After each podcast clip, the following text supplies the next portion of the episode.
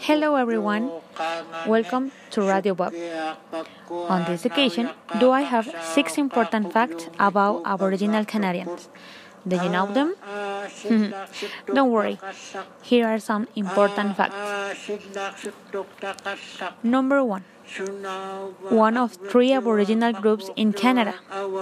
In Canada, the term Aboriginal peoples refers to First Nation, Inuit, and Métis, which was determined in Section 35 of the Constitution Act in 1983.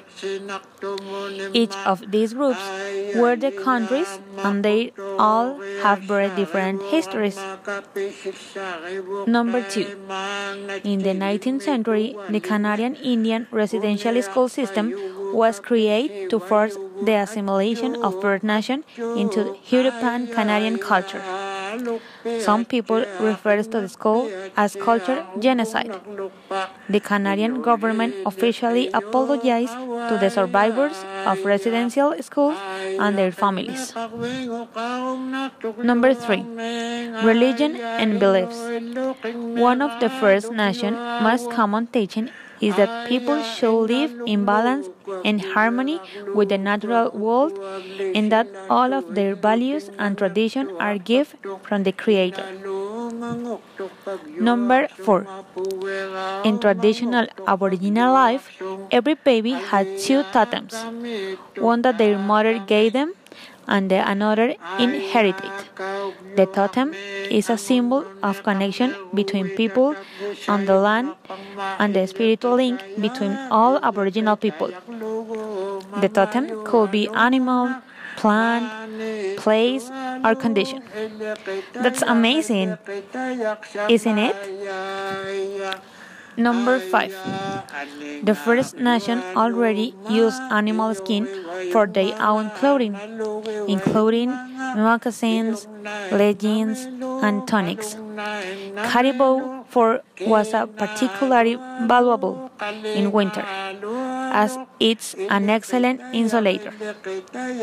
Number 6. First Nation, also now has natives and natives Canadians are an aboriginal groups in Canada and one of the country's original inhabitants. Today, their history lives on through cultural centers, museums, and festivals.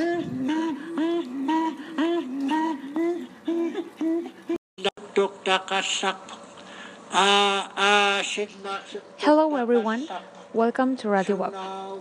On this occasion, do I have six important facts about Aboriginal Canadians?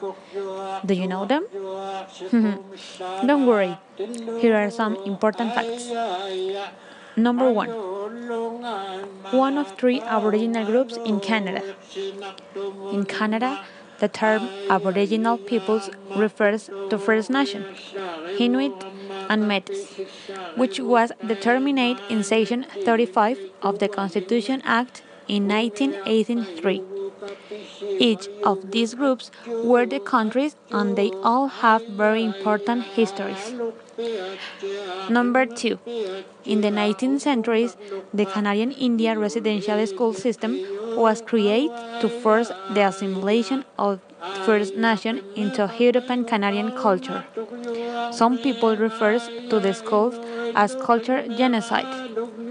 The Canadian government officially apologized to the survivors of residential school and their families. Number 3. Religion and beliefs. One of the First Nation most common teaching is that people should live in balance and harmony with the natural world and that all of their values and tradition are gifts from the Creator. Number 4. In traditional Aboriginal life, every baby had two totems one that their mother gave them, and another inherited. The totem is a symbol of connection between people and the land and spiritual link between all Aboriginal people. Totem could be animal, plant, place, or condition. Number 5. The First Nation already used animal skin for their own clothing, including moccasins, leggings, and tunics. Caribou fur was a particular valuable in winter, as it's an excellent insulation. Number 6. First Nation, also known as Natives and Natives Canadians, are an Aboriginal groups in Canada and one of the country's original inhabitants. Today, their history lives on through culture centers, museums, and festivals. Until the next time.